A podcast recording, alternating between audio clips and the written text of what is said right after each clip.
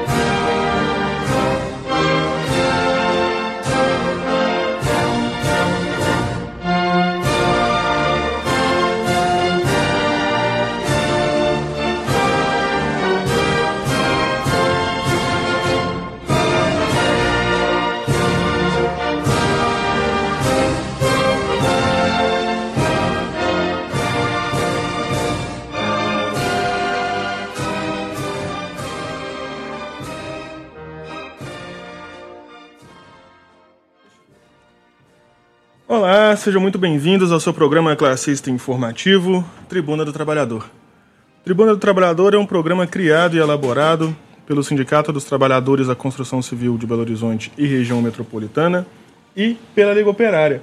Vamos ao ar todos os sábados, trazendo para vocês as principais notícias da semana através da ótica da classe operária, a ótica do proletariado. E vocês, nossos ouvintes, podem ajudar a construir o Tribuna do Trabalhador também. Basta mandar sua mensagem de texto para o nosso WhatsApp, o número 3282 1045, 3282 1045. Esse é o número aqui da Rádio Autêntica, você fala diretamente comigo. Posteriormente, a gente lê sua mensagem se for necessário, a nossa bancada faz ah, os devidos comentários. Então não deixe de mandar para gente suas perguntas, aqui também suas dúvidas e suas denúncias para o nosso programa. E manda pra gente também o que você tá achando do Tribuna do Trabalhador. A participação dos nossos ouvintes é bastante importante pra gente, pois vocês também ajudam a construir esse programa. Sem mais delongas, apresentar rapidamente nossa pauta, teremos notícias da construção civil, falaremos também sobre. teremos o editorial do jornal Nova Democracia, nossos momentos culturais, falaremos também sobre as últimas notícias da semana, transporte público, situação dos professores e estudantes aqui em Minas Gerais e no país de uma forma geral. Então, sigamos juntos até as 10 da manhã. Este é o Tribuna do Trabalhador, seu programa classista informativo. Apresentar nossa bancada, hoje aqui presente Eduardo Magrão, muito bom dia. Seja bem-vindo ao Tribuna do Trabalhador. Bom dia, Mamute, bom dia, companheiros, é, Gaúcho e também o companheiro Valdez, todos os companheiros e companheiras ouvintes do programa. É, nós estamos vendo aí que o país cada vez mais marcha é, para um golpe militar contra-revolucionário, no qual está por um fio, né? E hoje nós trataremos disso no editorial semanal do jornal Nova Democracia, assim como também trataremos a questão do, da nossa jornada de luta que está aí, ó, marreta na rua, já nas obras, colhendo alguns frutos e indo para cima aí. E semana que vem agora vai na sexta-feira é a assembleia e marreta na rua de novo, com carro de som, boletim e vamos que vamos, né não? É isso aí, Magrão. Aqui representando o movimento estudantil, Gaúcho, muito bom dia, seja bem-vindo ao Tribuna do Trabalhador. Bom dia, bom dia aos ouvintes da Tribuna do Trabalhador, bom dia Magrão, Valdez, né, o Mamute. É, deixar aqui essa, essa saudação, né, é, todos os povos em luta e principalmente os operários, camponeses e estudantes, né. É, deixar também é, a situação no, Brasil hoje, né, é, o povo tem tomado terra, né, de forma sem ficar esperando, né, pela promessa de reforma agrária. Os estudantes se rebelam, né, nas universidades, nas escolas contra as reformas é, do Banco Mundial, né, e o, e o operariado também, né, tem lutado por conta do sucateamento, né, é, a precarização da, dos direitos dos trabalhadores, né não só no Brasil, mas no mundo todo, né? Não é à toa na França, por exemplo, Né, os revolucionários são presos agora, são, estão sendo presos, né? É, por se rebelarem né, de forma justa. Né? Então, deixar essa saudação a todos é, os verdadeiros heróis do povo e, ao, e a massa no geral. É isso aí, representando a diretoria do Sindicato Marreta, Wilson Valdez, muito bom dia, seja bem-vindo ao Tribuna do Trabalhador. Bom dia, Mamute, bom dia, Magrão, Gaúcho, todos os ouvintes, um abraço especial aí a categoria que está é, preparando o início da, da jornada de lutas, que é a construção civil, né? E diante de tudo que o Magrão falou aí dessa, dessa questão do, do um caminho, uma marcha batida aí, né? Desse estado aí para um, um golpe militar novamente, a gente precisa de de conclamar aí os sindicatos a levantar suas categorias, como a gente está aí há muito tempo numa briga por levantar os trabalhadores da construção, porque é o seguinte, enquanto estão choramingando a economia ali, a economia aqui, só paga a conta o povo pobre que cada dia empobrece mais recentemente aí, essa semana aí, né? Governo de Minas enfiando mais aumento de imposto né? E os defensores da democracia são só para as pessoas ir para a urna. Porque dali para lá eles tomam a decisão né? e, e mete o aparato repressivo para impedir o povo de, de, se manifestar contra, contra essa, essa verdadeira entrega do nosso país aí. Então o programa está recheado hoje. É importante sua participação também. É isso aí. Lembrando para participar, basta você mandar uma mensagem aqui no nosso WhatsApp no 3282 1045. 3282 1045. Lembrando, se você for fora aqui da região metropolitana de Belo Horizonte, outro, de outros estados, ou de outros países também, que a gente é bastante ouvido né, pela internet, você tem que botar o nosso DDD do estado 31. Se você for fora do país, tem que botar também o número DDD, na verdade é o DDN, sei lá. DDI. Do, DDI do país, que é o nosso é 55. Iniciando então, falando sobre as jornadas de lutas da construção civil. Wilson Valdez, Marreta tá aí na luta exigindo salários acima do INPC, né, que é o ganho real Fora almoço e lanche nos canteiros de obras e também a integra as cestas básicas em casas, uma luta bastante importante, né, que já há muito tempo a gente vem desfaldando e botando a importância dela aqui. Como que está atualmente aí essa que pé que tá essa luta? Como é que está a mobilização do sindicato e dos trabalhadores também em relação a isso? O, o Mamute, antes de, de entrar diretamente no assunto, eu queria destacar aqui é, como a importância da mobilização né, dos trabalhadores de Minas Gerais nesse cenário político nacional. Né? Você vê que, é, inclusive no seminário, né, Magro, que é o último seminário que a gente fez, é, discutiu como que, que foi a, a o histórico de, até a fundação, até a criação dessa, dessa chapa marreta, que na verdade é um movimento na reta que escancarou o que, que era aquele regime que na época era o civil militar, que empobrecia as pessoas, desemprego começou a aumentar e os trabalhadores não tinham nada.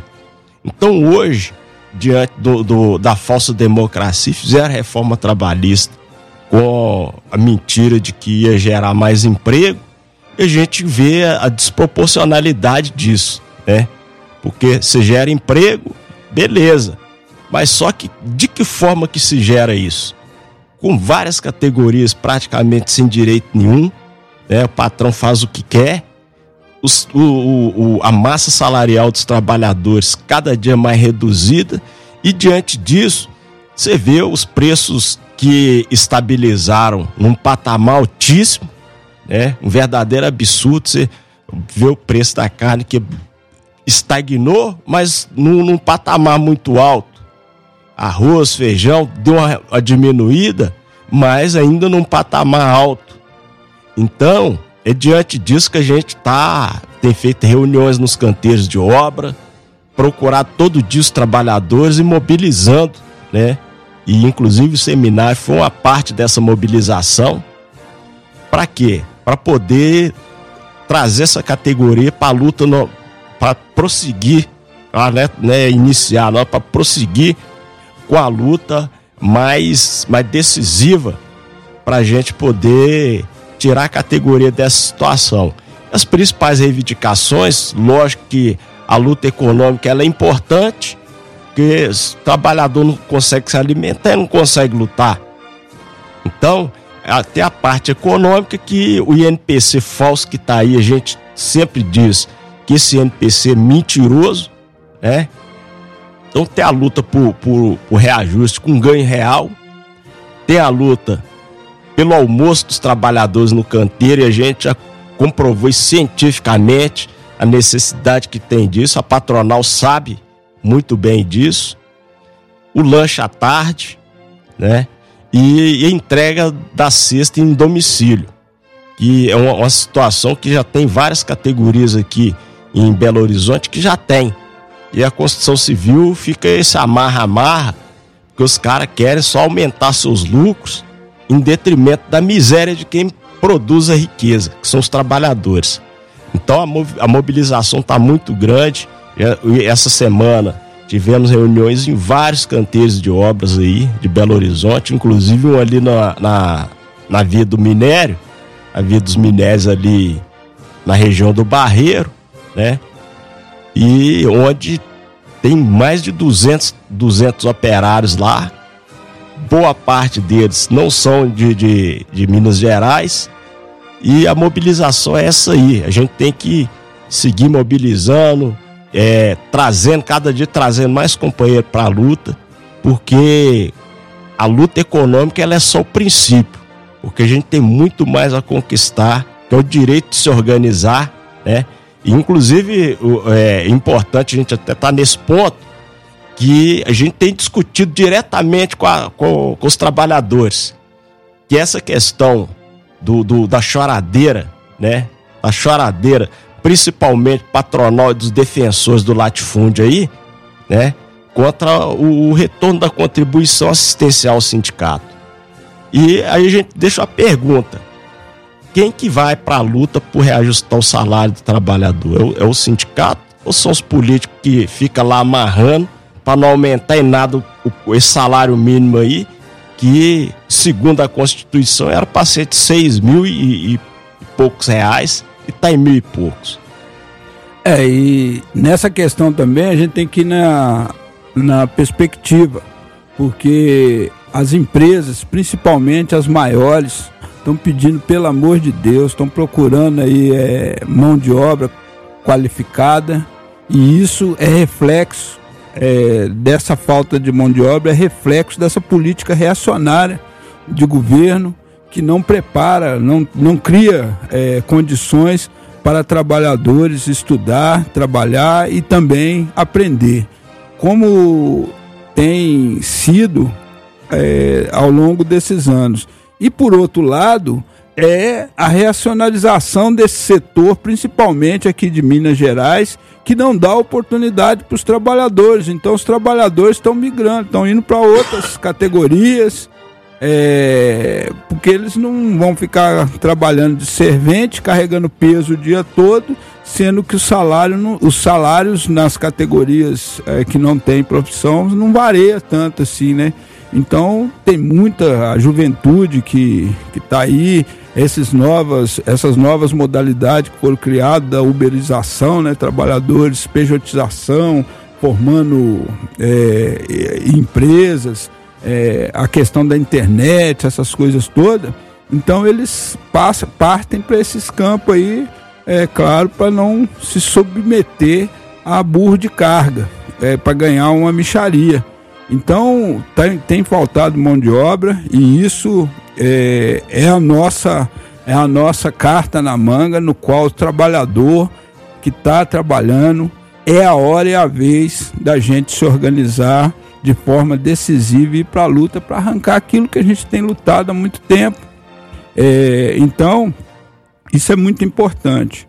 Outra questão que o Valdez colocou, que está aí um, uma gritaria danada é, no, por aí afora, não é só na construção civil, é todas as categorias. um ataque frontal à organização dos trabalhadores, quando o STF é, votou lá a legalização, né, a constitucionalidade da contribuição, e aí começa a gritaria. Agora, quem são esses que estão gritando? Quem são esses que estão fazendo fake news? Quem são esses que estão querendo colocar trabalhador contra as suas entidades?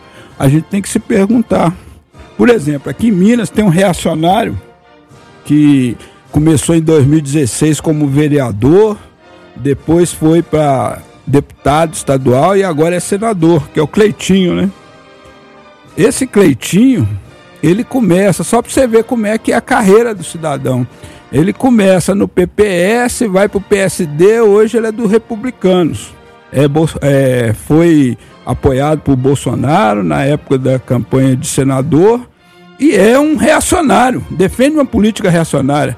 Aí tem gente que vai falar: não, mas o Cleitinho fazia isso, fazia aquilo outro fazia um monte de armadilha, fazia jogo, show de espetáculo para querer se autopromover, justamente para fazer uma carreira é, meteórica como essa. Com 41 anos, é, já foi vereador, deputado e agora senador.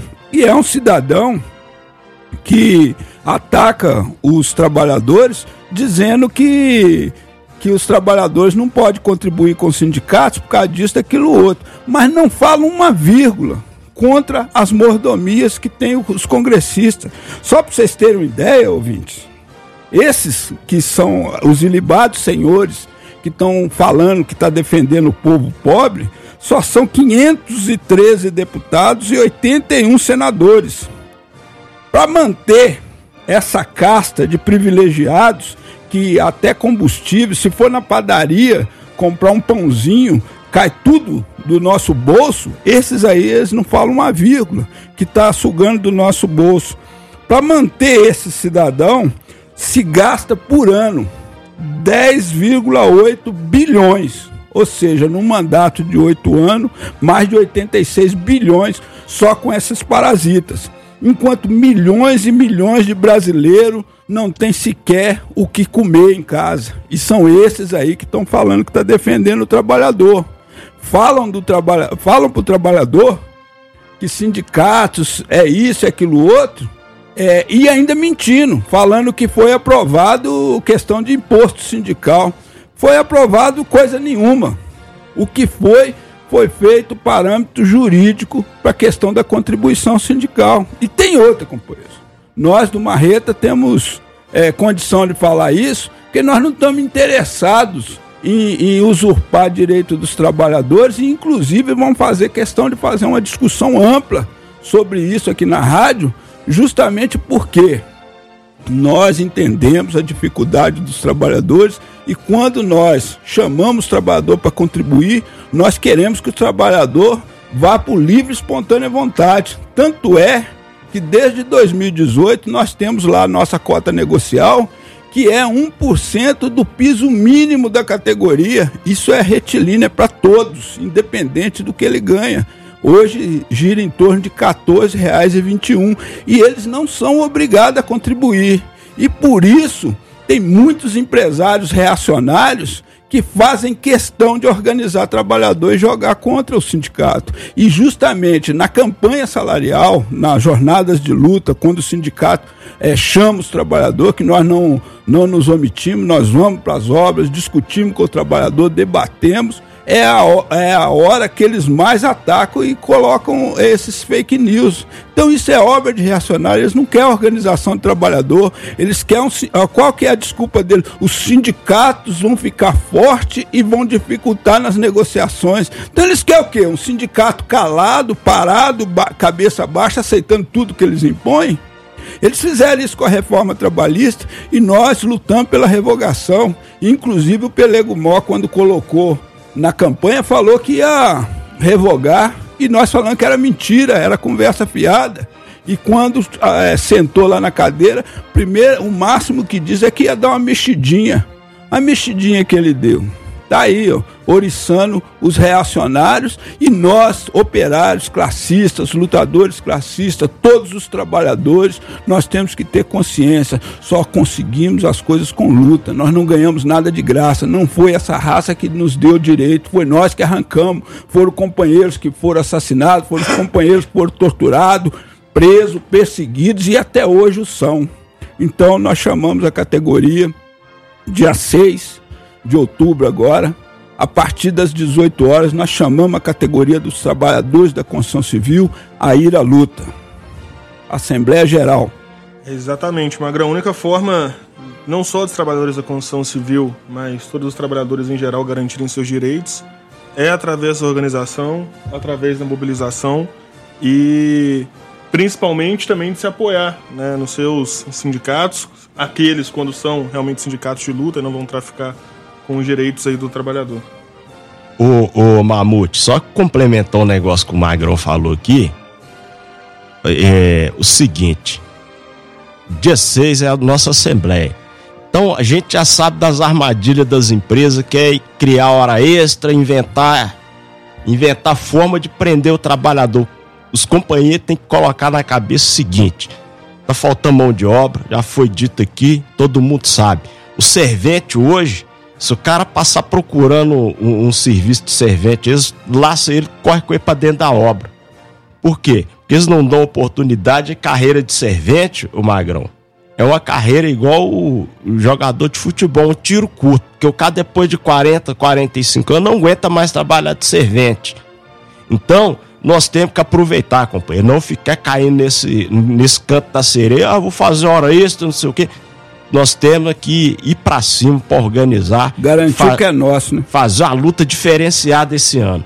Levantar a cabeça e partir para cima. E quanto ao sindicato, Mamute, se o sindicato não está servindo a categoria, tem que se organizar pela base e ir para cima, como é o caso dos rodoviários que estão vivendo aí praticamente abandonados. Exatamente. Falar nisso, uma saudação aos ouvintes rodoviários aí que também sempre mandam denúncias e contribuem muito aqui com, com o nosso programa. Inclusive, daqui a pouco a gente vai falar da situação no transporte público aqui em BH e região metropolitana. É, seguindo aqui nosso, nosso programa, eu acho que uma coisa importante para a gente falar foi não só esse calorão né, que teve essa semana, mas a falta d'água né, que aconteceu em várias cidades, não só de Minas Gerais, aqui particularmente da região metropolitana a gente pode citar né, Esmeraldas, Vespasiano, inclusive aqui em BH, é, acho que no dia que foi o dia mais quente do ano, se eu não me engano, foi na quinta-feira passada, da semana passada, ou quarta-feira da semana passada, eu tava dando aula, magrão. Aí acabou a água na escola, você acredita? Tipo, e, e os meninos. Gente, realmente não tinha água para ninguém. A escola, em vez de liberar os meninos, ficaram, não, gente, vamos esperar, vamos tentar resolver. E, e todo mundo lá passando sede na escola. Mas. É, em contrapartida a isso, né, tiveram também alguns lugares em que o pessoal também protestou e fez manifestação né, por conta da falta d'água, que é um absurdo, inclusive, né, porque eu tenho certeza que em vários lugares aí não faltaram água, né? Faltaram água lá no bairro da periferia que eu estava na escola, faltou água na cidade metropolitana, mas vamos lá ver nos condomínios de Nova Lima se, se faltou água ou não. Bom, na verdade, é, faltou água geral, né? Quando você olha ali pro lado do, lá da São Joaquim de Bicas, essas regiões, inclusive teve manifestação dos indígenas mostrando a água é, poluída que chegou lá e tal, a Copasa falando que, que aquilo tinha sido um erro do negócio da doutora, mas que já tinha sido resolvido. E a gente vê o verdadeiro absurdo. Isso é parte do sucateamento do governo para justamente justificar uma possível é, privatização. Aliás, ele já está mexendo os pauzinhos dentro da Assembleia Legislativa para facilitar as privatizações, tanto da CEMIG, Copasa, das, das estatais. E aqui, na, na, no estúdio da Rádio Favela, nós temos uma foto que só quem é um pouquinho jovem, igual eu, que consegue lembrar desse tempo áureo e árduo que as pessoas subiam de latas d'água na cabeça, iam nas bicas, nas minas, enchiam a, a, a, a água para trazer para casa. E aqui, nas, aqui no, no estúdio tem é, um cartaz é, de 100 anos do aglomerado, que já foi feito quando o aglomerado fez 100 anos, com a família inteira carregando lata, lata d'água na cabeça. E nessa semana, aqui na Serra, principalmente ali para o lado do Cafezal, faltou água também. Faltou é, em várias obras, é, teve trabalhador que foi é, liberado para voltar porque não tinha água, inclusive dentro da área da Vale, só para você ver. Agora, os condomínios de luxo, Mamute, não falta água, sabe por quê? Porque eles fazem um reservatório além do que eles, do que eles utilizam. Eu, por exemplo, trabalhei no, no, no Rio de Janeiro, instalando bombas, essas coisas todas. É, só para vocês terem uma ideia, lá, lá no Rio de Janeiro é difícil água, né? Que a SEDAI lá é uma negação também, né? Aí o que, que acontece? O, o pessoal tinha um dia de água, dois dias não, um dia de água, dois dias não. Só que essa bomba potente era ligada na rede é, da SEDAI. O dia que faltava água aqui, essa bomba puxava para encher o reservatório do condomínio é, para manter os bacanas com água. Agora, o povo que não tinha condição de colocar uma bomba de sucção desse, desse tipo aí, dessa potência, é, ficava lá carregando lata d'água. E assim aqui, é, em todo o país. Os ricos cada vez mais com mordomias e os pobres nessa situação. Então é um absurdo. É, faltaram água, muitas escolas ficaram sem, sem, sem aula e a situação também do calor, né? Esse calor é, sem ventilação, a, a, é, sala de aulas insalubres, né? O que, é que você, como estudante, viu nesse período aí, de, dessa semana de falta d'água aí? Ô, ô Magrão, você levantou o saudosismo aí, eu vou, vou lembrar aqui do, dos períodos, o que, que era isso aqui? Isso aqui era, era a verdadeira era a verdadeira fonte de água, esse, esse cafezal, a serra aqui. Ainda é, tem uma nascente grande ali em cima. Porque o seguinte, tem outra coisa que você não falou, que dentro dos condomínios tem, esse também tem poços artesianos lá, liberado por, pelas prefeituras locais e tudo. Mas o governo de Minas Gerais está exprimido, porque o tempo para ele fazer as privatizações está extinguindo. Então, isso aí pode estar parte do, desse, dessa situação aí. Né? Inclusive, o pessoal daqui da Água Limpa em Itabirito chegaram a, a queimar, queimar pneu lá na, na BR durante uns dias desses. E não foi só por causa de água. Não foi só, não foi só por causa da falta d'água, foi de energia também. Então a, a, a população tem que cada dia manifestar mais e ir para cima, porque não podemos aceitar as coisas da forma que tá. É, justamente aqui no, no próprio aglomerado da Serra, na verdade, né? É, tiveram escolas que não tiveram nem aula, né? Por conta da, da falta d'água, né? O que é justamente até criminoso, né? Contra o povo. É um direito tão básico, assim, tão, tão básico que é a água, né? é, tem sido, é, como o Magrão colocou aqui, né, totalmente precarizado. É, a Copasa, né, enfim, como tem sido em, vários, em várias regiões, né, a gente não pode é, esquecer também de Ouro Preto, né, é que há um processo de, de privatização da água que é, é, roubar né, é um direito básico e, e nossas riquezas aqui do, do nosso país né, para fora. Então, não é, é, como eles colocam muitas vezes, né, de que eles colocam muitas vezes que é ah, um desastre natural, é uma coisa natural, né, que que acontece é mentira, né? Isso já é previsto, isso já é colocado vários há vários estudos, né, enfim, de pessoas que preveem esse tipo de, de evento e é possível, né, manter é, uma condição mínima, né, básica é, para a população, mas não fazem, né? É, e tem essa questão quando você fala que é possível prever, é, por exemplo, os animais durante boa parte do ano eles trabalham direto porque sabem que um período vai faltar e eles vão armazenando alimentação. Então, uma figura lendária e, e, e, que todo mundo usa é a própria formiga, né? As formigas vão carregando as coisas para dentro do, do formigueiro para quando chegar a estação é, mais pesada do frio e tal, ela, ela ficar lá sossegada.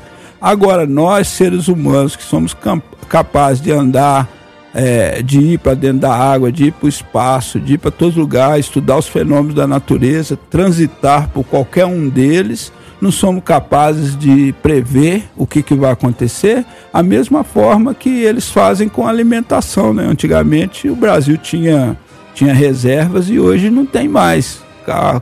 Se os, o latifundiário resolver fazer igual no tempo de Getúlio, queimar as plantações, como fez com os cafés, essas coisas todas, o brasileiro está tá no, no vinagre.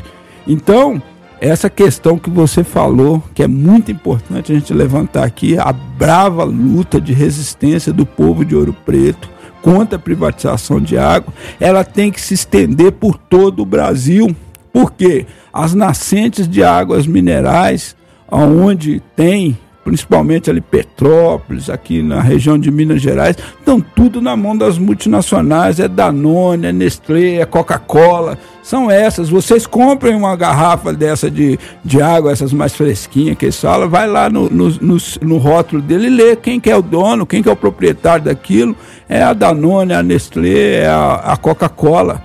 E essa, essa falta d'água aqui, a gente vai falar, eh, tem pessoas que vão falar assim, não, isso é causas naturais, é isso, é aquilo outro. Não, é falta de manutenção dos mananciais, é falta de, de manutenção é, das adutoras, de tudo, e é o sucateamento para depois justificar uma possível privatização, na qual o Zema está lutando igual doido aí para tentar fazer, entregar a nossa, a nossa Copasa entregar a CEMIG, CODEMIG, tudo que é a, a, Coab e tudo que é, que é empresas aí que ele acha que dá para tirar um lucro, é isso que eles querem fazer. Então nós temos que chamar uma luta contra esses ataques, contra esse sucateamento. Nós temos é que estatizar tudo. Inclusive daqui a pouco nós vamos entrar na questão do transporte, nós temos que defender a estatização mais aberta. Exatamente, ô Magrão, você falou esse negócio da privatização. E é realmente um absurdo, né, esse, essa forma de agir que, que, esse, que o Estado, junto a esse empresário, tem de sucatear um serviço para depois usar a justificativa de que privatização é a única solução para melhorar. Inclusive, na Assembleia Legislativa, essa semana, teve uma audiência onde não só funcionários, né, mas a população em geral foi lá é, denunciar essa questão da tentativa da privatização da CEMIG, da Copasa e de vários outros serviços públicos aí que o Zema está tentando fazer porque felizmente esse, esse modo de agir aí já está caindo por terra, né? O próprio metrô já é um grande exemplo disso aqui de BH. Né? Ficou sucateado, o negócio desligava sozinho do nada, vão privatizar, vendeu a preço de, de banana, literalmente, Vendeu, a preço não, de entregou, um vagão, é, entregou a preço de dois vagão. E hoje o povo viu que a passagem aumentou, botaram uma internet lero-lero e, de fato, a situação do transporte não melhorou em absolutamente nada. Na verdade, foi o contrário. E quem né? pegou? Nenê Constantino, um dos maiores tubarão da máfia do transporte no Brasil. Exatamente. É... Pessoal, nós vamos agora para o nosso momento cultural. Daqui a pouquinho a gente volta com um programa para vocês. Lembrando que para vocês participarem aqui do Tribuna do Trabalhador, vocês basta mandarem uma mensagem de texto para o nosso WhatsApp, no número 3282 1045. 3282 1045. Se for fora aí de BH e região metropolitana, não se esqueça aí de botar o 31 na frente. É, o nosso momento cultural hoje é sobre um fato histórico muito importante, inclusive, que são os lanceiros negros. É, a revolta dos farrapos, né, que faz parte desse acontecimento histórico, que nós vamos abordar no nosso momento cultural, ocorreu entre 1875 e 1845 e teve um caráter republicano e separatista contra o governo imperial do Brasil, que se caracterizava por ser centralizador e escravocrata.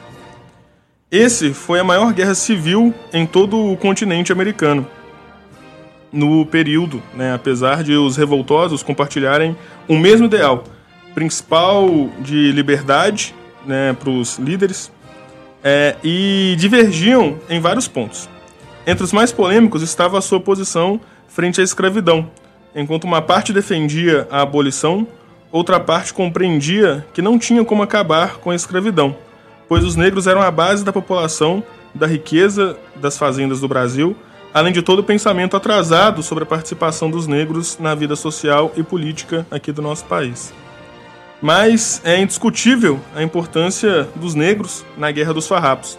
Estas foram, né, os, esses foram os célebres Lanceiros Negros, que foi um grupo militar formado por escravos que lutavam em troca da sua liberdade. Era uma tropa garbosa, vamos dizer assim, que lutava a cavalo, portando lança né, de 3 metros de comprimento. Os infantes, em maioria negros, lutavam a pé, com suas armas de fogo. Atacavam gritando para intimidar o inimigo. Em pouco tempo, os lanceiros passaram a ser temidos pelo inimigo que evitava um confronto direto com as tropas de negros. O número de negros chegou a mais de mil soldados. Esses lutaram com a imensa bravura, destacando-se inclusive nas análises de Giuseppe, que é o Geraldinho aqui, né? O líder, da, o líder farroupilho, que afirmava que nunca tinha visto homens tão bravos e firmes na luta. Porém, tanta bravura era uma preocupação, tanto para os imperialistas quanto para os republicanos das terras do sul. E a existência desses lutadores que poderiam gerar uma rebelião futura e consequências na escravidão do sul no país proporcionou ações de traição que envolveu o líder Farroupilha, Davi Canabarro, né, que este inclusive negociou com o Duque de Caxias a eliminação do grupo de lanceiros negros. A ação do traidor foi desarmar os lanceiros uma noite antes do ataque do exército imperial na localidade de Porongos. Os lanceiros foram massacrados, porém fica claro, né, a... e fica claro e certamente que os republicanos e imperialistas tinham dos que tinham medo dos oprimidos que se colocavam na luta pela liberdade. Nesse sentido, a gente finaliza aqui com uma frase emblemática do programa: A rebelião se justifica e rebelar-se é justo. Então, para homenagear aqui os Lanceiros Negros, a gente vai escutar uma canção de Berenice Anzabuja. E. Azambuja. Azambuja. Desculpa, gente, a descrição é o aparelho. E o Açorianos. A, essa música chama, inclusive, os Lanceiros Negros. A gente vai passar aqui para vocês. Daqui a pouquinho a gente está de volta com mais Tribuna do Trabalhador. Fique com a gente até às 10 da manhã. Então fique com a música Lanceiros Negros. Já já a gente está de volta.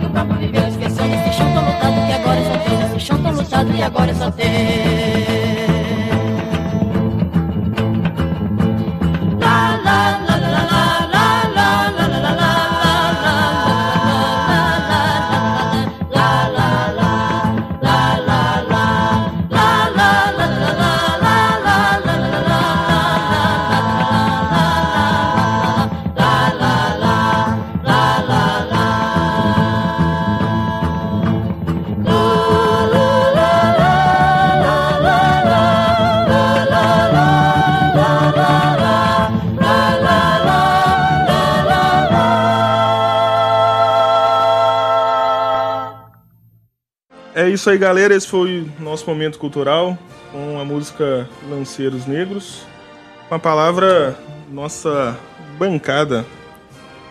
É, essa questão aí dos lanceiros negros é muito importante, uma luta muito é, significativa, principalmente demonstrando a determinação do povo preto é, na luta por suas libertação, a, a agilidade que tinham no combate e também mostra todo o caráter de classe e principalmente reacionário dessa grande burguesia é, brasileira, no qual fizeram a tocaia lá em Porongos e assassinaram mais de 100 é, negros destacados é, dos lanceiros, justamente porque não tinham em mente cumprir a promessa que os fizeram da sua libertação. Mas eles, é, todos que tiveram no, no campo de batalha, reconheceram a bravura desse, desses lanceiros negros e que hoje é marca da história da luta do nosso povo pela libertação.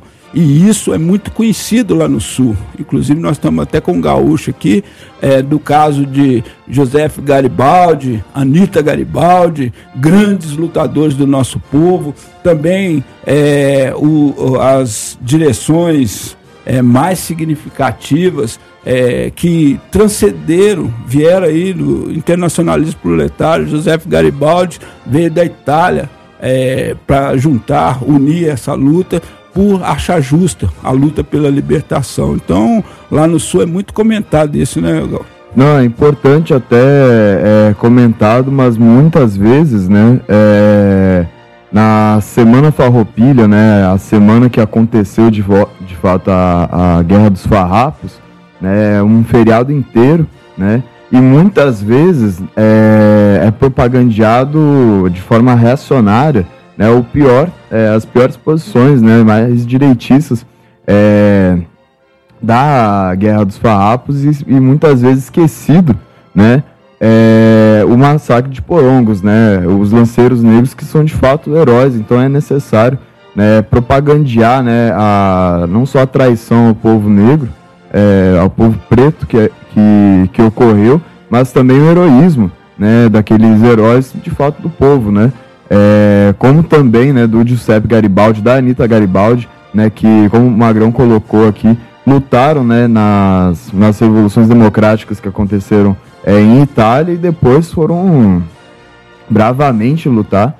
Primeiro lutaram na Guerra dos Farrapos, depois é, voltaram à Itália e são heróis, né, tanto é, no Rio Grande do Sul, no Brasil, como também né, próprio na Itália. Né? É isso aí. Seguindo com o nosso programa, eu vou ler algumas mensagens que a gente recebeu. É... Bom dia a todos. Aqui é o Volney do bairro do Preto. Estou ouvindo o programa Eu e o Cleitinho. Cleitinho é o novo cachorro do Volney. Tá ali ouvindo a rádio, colado na rádio. Ele completa. O Volney, não o Cleitinho. É triste ver o que querem fazer com os índios, com o marco temporal Verdade, a gente vai comentar isso já já. Tem a mensagem aqui também do João.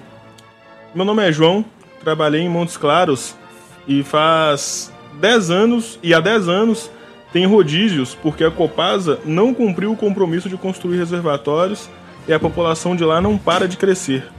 Com o povo que chega todo dia das roças, lá de perto, e lá é um calor insuportável o ano inteiro morava na região do bairro Maracanã, uma parte alta da cidade. Quando a água chegava, já começava o rodízio, novamente. Muita gente lavava roupa de madrugada, Montes Claros, norte de Minas, eita povo sofrido e trabalhador. E que música mais linda é essa canção dos lanceiros. Concordo, a gente agradece aí a mensagem do João, lá de. que trabalhou em Montes Claros. Acho que ele tá aqui em BH agora, pelo que eu entendi. Outra mensagem, bom dia bancada, a todos os ouvintes do programa. Com relação à falta d'água na cidade de Esmeraldas, além das manifestações que ocorreu, o vice-prefeito da cidade foi acuado pelos manifestantes que relatavam que estava pelo menos seis dias sem água, demonstrando a disposição de luta e como esse velho Estado não representa seus interesses básicos. Então, saudações também ao povo de Esmeraldas aí, ó. Acuaram o vice-prefeito lá no, no, canto exigindo água. Mas... Não, mas Esmeralda, a gente coloca aqui o pessoal do Encantado lá, é, de todos os, os lados lá de Esmeralda, essa luta por água lá é antiga. E agora eles, no calor, passando essa situação, principalmente por causa do sucateamento da Copasa, aí eles querem dar desculpa à questão climática. Aí o, eles foram para cima do vice-prefeito lá. Sim, sim. É, vamos falar agora sobre a situação da educação. Professores e estudantes é, lá da UENG, eles lutam, da UENG aqui na cidade de Ibirité. Eles estão lutando em defesa da universidade, né, contra o sucateamento da universidade. E. Enfim, a gente tem um áudio aqui de uma entrevista que a gente fez com uma estudante lá do. da UENG mesmo, se não me engano, do curso de Ciências Sociais. A gente vai passar para vocês. Já já a gente está de volta. Lembrando que para você participar do nosso programa, igual os outros ouvintes fizeram, basta mandar uma mensagem de texto no nosso WhatsApp, aqui no 3282-1045. Se você é estudante da Wing e está ouvindo o nosso programa, participe aqui com a gente para contar melhor para a gente que pé que tá essa luta aí na universidade. A gente vai passar o áudio aqui para vocês. A gente está de volta já já. Bom dia a todos os trabalhadores e ouvintes aqui da rádio. Eu sou Sofia Silva, sou estudante de Ciências Sociais da UENG Ibirité. É, e hoje, no dia 27 de quarta-feira, é, vocês vão ouvir isso só no sábado, mas no dia 27 agora, estamos fazendo um ato de reivindicação dos direitos dos estudantes dentro de uma universidade pública. A nossa universidade é uma das maiores de Minas, são 16 unidades em cidades diferentes e está tendo um sucateamento muito grande da nossa universidade, está tendo um problema muito é, diverso entre elas. Está tendo falta de professores, é, os professores não podem ter uma licença maternidade, não podem tirar é, um atestado, alguma coisa que o salário deles diminui. Os alunos não têm tanta infraestrutura falta data show nas salas, falta várias coisas e está tendo uma evasão muito grande. Nós estamos lutando contra essas coisas. Estamos lutando para que os professores tenham seus direitos, possam receber nos seus momentos certos e principalmente nos momentos delicados. Estamos lutando para que a infraestrutura seja melhorada, que mais pessoas possam vir também e que a evasão pare. E a gente está fazendo isso tudo em prol do futuro, que daqui uns anos a gente quer que ouvintes que estão ouvindo, é, os, os, seus filhos é, possam estudar na nossa universidade, possam estudar aqui e possam ser livres para escolher os cursos que querem e escolher a unidade que querem, sem ter essa preocupação dos problemas que estão tendo dentro dela. Nós estamos lutando em prol disso e espero que vocês também abracem nossa luta, mandem suas boas energias para a gente. É, muito obrigada, viu? É isso aí. Presente aqui também a gente tem um estudante da UENG de Ibirité, o Lima. Muito bom dia, seja bem-vindo ao Tribuna do Trabalhador. Antes, conta pra gente, primeiro, como foi né, essa manifestação. É, a estudante denunciou muito bem essa questão da falta aí de projetor na, na sala de aula e tudo mais. Mas qual é a situação, né, de fato, da universidade hoje, né, fora esses absurdos que a estudante falou? E como é que foi a, a manifestação e o ato realizado lá por vocês? É, bom dia a todos. É, na quarta-feira, no dia 27, ocorreu uma, uma mobilização né, é, na UENG Ibirité é, contra né, o socateamento que a, a, Universidade do Estado de Minas Gerais ela vem sofrendo. Né? E não só a unidade de Ibirité que vem sofrendo essa sucateação, mas todas as suas 16 unidades. Né? A gente tem que lembrar também que a UENG Ibirité, que a UENG né, em si, ela é uma das maiores universidades estaduais do país. Que ela é com suas 16 unidades e com o sucateamento em um nível muito alto, né? Porque, por exemplo, uh, o ano passado a Assembleia Legislativa ela tinha liberado 550 milhões é, para o ENG, né? Só que o governo vetou este valor e enviou somente 220 milhões. Né? E com esse valor, é, acaba que muitos projetos de pesquisa e extensão é, não podem ser financiados. E também é, não há, com esse valor, não, não há possibilidade de você é, manter um programa de permanência, de incentivo à permanência na, na universidade, porque é, você não, não vai ter o dinheiro suficiente né, para bancar uma, uma bolsa de um valor, digamos que mínimo assim, né? E também para a quantidade de pessoas. Na UENG hoje é oferecido só uma bolsa de 150 reais, né? É, e a cada turma recebe mais ou menos de 3 a 4 bolsas. Só que, somente, é, só que a unidade em si, a unidade de Ibirité em si, cerca de 60% dos alunos são baixa renda. Então eles necessitam né, é, de uma bolsa de incentivo à permanência para estarem lá também. Porque às vezes a pessoa, é, entre estudar e trabalhar, ela vai, obviamente, escolher trabalhar, né? Então, com essa bolsa, você possibilita é, a permanência de muitas pessoas. A gente está tendo uma evasão muito grande, como é, uma aluna da, da UENG mesmo já disse, é, nos cursos. E tem o, o curso de matemática que está é, sendo ameaçado de ser fechado, né? É, por causa dessa evasão. É, os, professores, os professores também é, estão enfrentando problemas com o pagamento, né? Porque se você tira uma, uma licença maternidade ou uma licença médica, você não recebe o seu salário integral e também não está tendo a contratação de a contratação né, de funcionários, né? De funcionários para o ENG e também professores, né? Que não está tendo a contratação. Então, assim, é, alguns cursos também é, está faltando professor. A gente tem um exemplo, por exemplo, da educação física, que nesse momento não tem um professor de atlética. A, a, a, o, o curso de história está correndo o risco de não ter a aula de história medieval porque não tem o professor na UENG, né? Então, assim, são várias coisas que vai complicando, né? É, a graduação, né? Porque, assim, é, você não tendo aquele professor ali, a sua, a sua graduação ela não fica completa, ela não, não tem é, assim é, uma especialização em todas as áreas que você deveria ter e tudo que você de, deveria ter no seu currículo ali é, na sua formação do, da sua graduação ali. É, e lembrando também né, que existe esse sucateamento também na UENG é, e a gente tem que saber também, né, o, o povo tem que saber também, porque a UENG Birité é, em sua maioria dos seus cursos, são cursos de, de licenciatura. Então são futuros professores. E para o Estado, né, não, não é conveniente você ficar formando professores. Porque se você forma professores, você informa a população.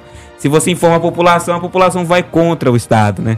Então, assim, a gente tem que apoiar a, a causa do, dos estudantes, é, não só da UENG, mas também é, da, da, das, das, outras universidades públicas também, né? A gente está tendo é, a ocupação né, da USP, a gente está tendo é, a luta também dentro da UENG e dentro da UFMG. Então, assim, é, eu queria pedir é, a todos mesmo que escutam a rádio para compartilhar é, essa questão que está que, que tá acontecendo com a UENG, para compartilhar o máximo que puder. porque, assim, se a gente não compartilhar, se a gente não apoiar a luta é, de nós estudantes da UENG, se o povo, se a massa não apoiar a gente, a gente não é nada, né? É porque a gente está lá, a gente está tá lá se graduando é, para formar pessoas da massa. A gente não, não está lá para formar é, pessoas da alta classe, da elite. A gente está lá para formar a massa. E assim, a gente necessita muito de vocês apoiarem a gente. É, eu acho uma coisa importante para se levantar aqui, né? A gente agora há pouco estava falando sobre a privatização aqui dos serviços básicos aqui, né? Sem água, luz e etc. É, as universidades, de uma forma geral, elas também estão tentando sofrer, estão tentando passar por esse processo aí também de serem privatizadas. E, igual a gente falou, a forma é a mesma. Você pega e sucateia o serviço para depois falar que você tem que privatizar o ensino. Né? Então, falando das universidades estaduais, não só a UENG, mas como a Unimontes, lá em Montes Claros, vem sofrendo com né, muitos cortes assim de verba e e tem casos absurdos, por exemplo, no prédio, em prédios que a gente já falou aqui da UENG em outros momentos, de ter barata, infestação de barata nos prédios, não ter banheiro suficiente, né? Então, falta de professor. Então acontece muita coisa nas universidades públicas, assim, que é, no final das contas, quando o estudante se rebela contra isso, ou é chamado na área de bagunceiro, ou vai falar que a universidade só tem balbúrdia, só tem é, um monte de gente lá aprendendo o tal do marxismo cultural. Mas em casos igual aconteceu lá na universidade privada lá em São Paulo, né, do pessoal dos alunos de medicina que ficaram se masturbando para as meninas jogando futebol, né, todos eles foram reintroduzidos depois, né? Eles foram expulsos da universidade, mas logo depois entraram com uma liminar judicial que fizeram eles serem é, reingressados na universidade. Né? Então a balbúrdia, de uma forma geral, né, não vem, não está vindo, não é das universidades públicas, né? esse tipo de absurdo. Inclusive, a universidade pública, os estudantes da universidade pública, de uma forma geral, né, eles brigam contra esse tipo de absurdo, né? eles se rebelam contra esse tipo de absurdo, porque, né, em última instância, eles estão lá para defender a universidade. É... A gente tem um áudio aqui também do professor, de um professor da UENG, que gravou uma entrevista aqui para o nosso programa. A gente vai passar o áudio para vocês. A gente pede só que vocês aumentem um pouquinho aí o volume do rádio, porque é, o áudio ficou um pouco baixo. Então aumenta um pouquinho o volume para vocês conseguirem acompanhar. É, e depois do áudio a gente volta para mais comentários aí. Universidade do Estado de Minas Gerais, a UENG, é uma das maiores universidades do estado e uma das maiores universidades estaduais do Brasil.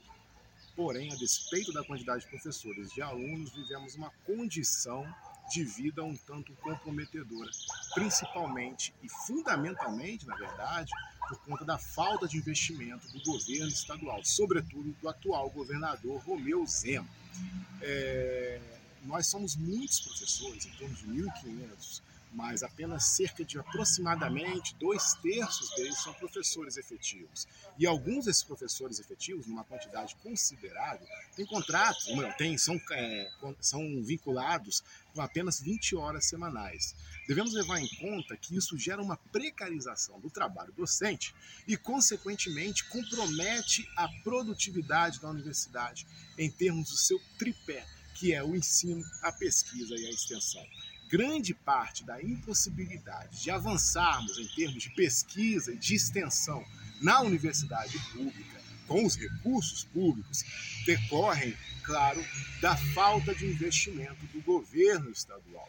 Por exemplo, eu sou professor, doutor 40 horas, tenho um salário X, todavia, apenas metade do que eu ganho todos os meses é efetivamente o meu salário o restante são, são é, apenas, é, digamos que, incrementos na forma das mais diversas, como GDPS, é, ou coisa parecida, auxílio, é, algum outro tipo de auxílio, que de alguma maneira não estão incorporados no salário. Portanto, se eu saio da minha casa hoje e sofro um acidente no momento em que eu estiver vindo da aula, eu terei de me afastar por algum tempo das minhas atividades docentes, das minhas atividades de pesquisa e ganharei até no máximo metade do meu vencimento atual hoje, exatamente no momento em que eu mais precisaria do meu salário completo por conta das despesas de saúde que eu teria. Essa é a realidade de todos nós, professores da UEM, sem falar daqueles que representam um terço do nosso corpo docente, que são de contratados e com contratos precários, que são renovados anualmente para no máximo dois anos. Enfim, devemos pensar a universidade pública, no caso a UENG, a Universidade do Estado de Minas Gerais, como uma oportunidade de desenvolvimento de Minas Gerais, com as possibilidades infinitas de pesquisa, de extensão e também, claro, de ensino para a formação de mão de obra qualificada para o Estado de Minas Gerais, para os mineiros como um todo e, consequentemente, para o desenvolvimento desse grandíssimo Estado que é Minas Gerais. É isso aí. Esse foi o áudio do professor Wallace Faustino. Ele é professor de Ciências Sociais, lá da Universidade Estadual aqui de Minas Gerais, da UENG.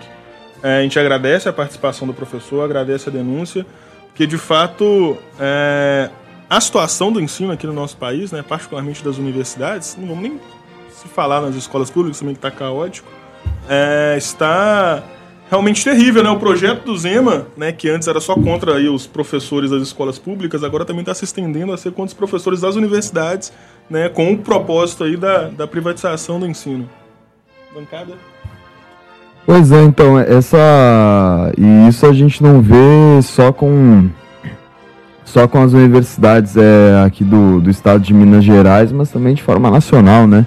É, a gente tem visto agora, é, por exemplo, também lá na, na UFMG, né, a tentativa é, criminosa mesmo né, de colocar as catracas, né, de, de cercar mesmo né, o prédio da, da faculdade de educação né, que a gente precisa denunciar também, né?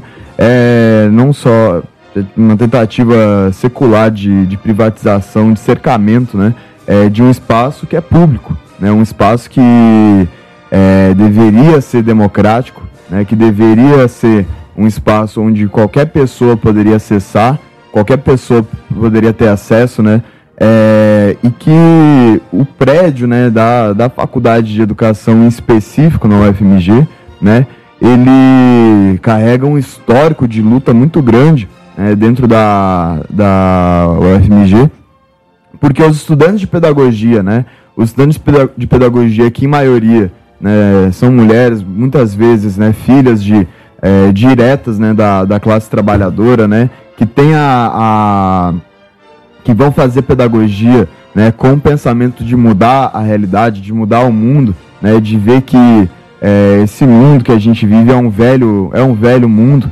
né, é, é uma velha sociedade. E com as melhores das, das, intenções né, vão lá se formar professores, professoras, né, para mudar é, para mudar a realidade e tentar né, é, formar né, pessoas, é, outras pessoas de forma crítica, né?